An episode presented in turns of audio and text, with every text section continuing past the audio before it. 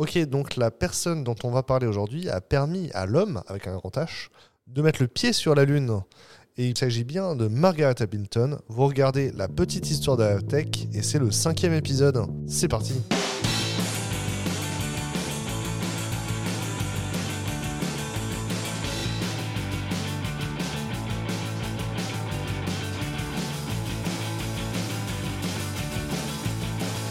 Margaret Hayfield Hamilton est née euh, aux États-Unis, dans l'Indiana, en 1936.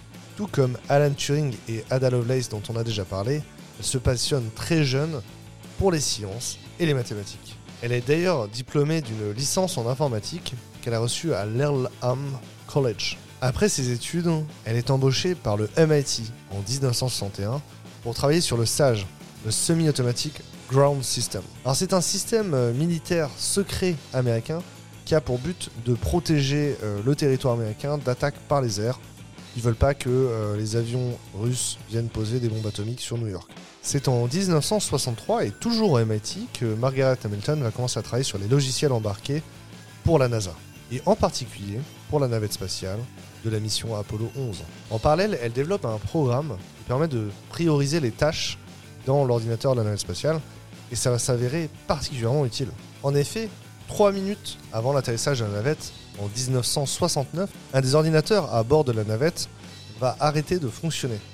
Et c'est grâce au programme de priorisation des tâches que Margaret Hamilton a implémenté que les ordinateurs à bord vont réussir à prioriser l'atterrissage et gérer la situation correctement. Et la suite, vous la connaissez. Suite à ça, elle cofonde l'entreprise HOS, High Order Software, qui développe un programme dont la capacité de détecter les erreurs. C'est en 1986 qu'elle fonde l'entreprise Hamilton Technologies. Elle conçoit un nouveau langage, l'Universal System Language, avec tout un environnement. On parle de USL et la 001 Tool Suite. Dans un article scientifique, Margaret Hamilton explique que cet environnement est basé sur un paradigme appelé Development Before the Fact. En gros, son objectif, c'est que les programmes soient capables gérer des situations auxquelles les développeurs n'avaient pas pensé.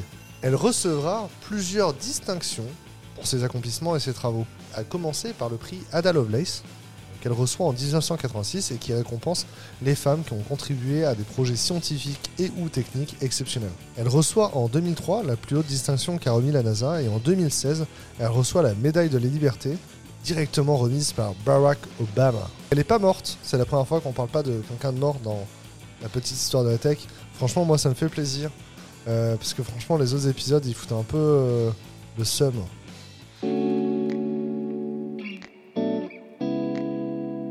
Alors Margaret Hamilton, c'est clairement euh, une personne importante dans la tech. Vous avez d'ailleurs été très nombreux à nous demander sur Twitter et en commentaire des présentes vidéos de faire un épisode sur elle. Du coup, on a décidé pour cet épisode de vous parler du sujet de prédiction de Margaret Hamilton, l'espace. Quand on vous parle de la Space Tech, ce qui vous vient le plus vite à l'esprit, c'est sûrement la NASA, c'est sûrement SpaceX, ou encore Jeff Bezos et Richard Branson qui veulent vous envoyer en croisière dans l'espace. Mais la Space Tech, c'est beaucoup plus que des grosses fusées. La SpaceX, c'est aussi de la RD pour la communication, pour les systèmes informatiques et pour des nouveaux matériaux, par exemple, qui seront utilisés dans les vaisseaux spatiaux de demain.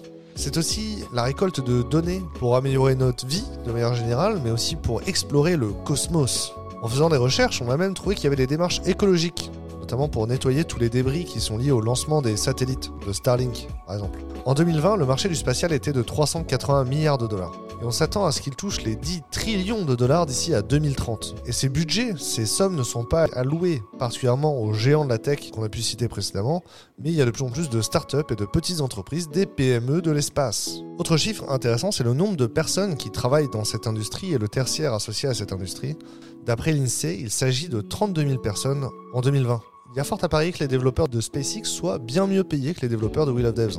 On a vu des 180 000 dollars en offre d'emploi sur l'Asdor, mais on a aussi vu des articles où euh, Elon Musk donnerait des primes de 2 millions de dollars euh, pour empêcher les ingénieurs en IA de partir de la société. Ce qu'il y a d'intéressant, c'est que les innovations euh, pour l'espace, pour les astronautes, pour les satellites, arrivent parfois sur Terre. Par exemple, les airbags ont été conçus par les soviétiques en 1960 pour protéger les astronautes des missions Luna 9 et Luna 13 des chocs lors de l'atterrissage, tout simplement. En résumé, la Space Tech a encore de beaux jours devant elle, et on doit voir des choses excitantes arriver dans les années ou dans les décennies à venir. Ça va être chouette. J'ai des étoiles dans les yeux quand je dis. N'hésitez pas à nous dire en commentaire de la vidéo ce qui vous rend le plus impatient. Est-ce que vous êtes dans la team Elon Musk Est-ce que vous voulez prendre la grosse fusée pour aller sur Mars Ou est-ce que vous êtes dans la team Jeff Bezos et vous voulez euh, aller vivre en orbite autour de la Terre Comme d'habitude, indiquez-nous euh, qui devraient être les prochains sujets de la petite histoire de la tech d'après vous. Pensez à vous abonner pour recevoir des notifications pour les prochaines vidéos à sortir. En attendant, je vous dis à bientôt et pensez à regarder les étoiles, en particulier si c'est la nuit des étoiles. C'est vraiment le jour où tout le monde regarde les étoiles en même temps.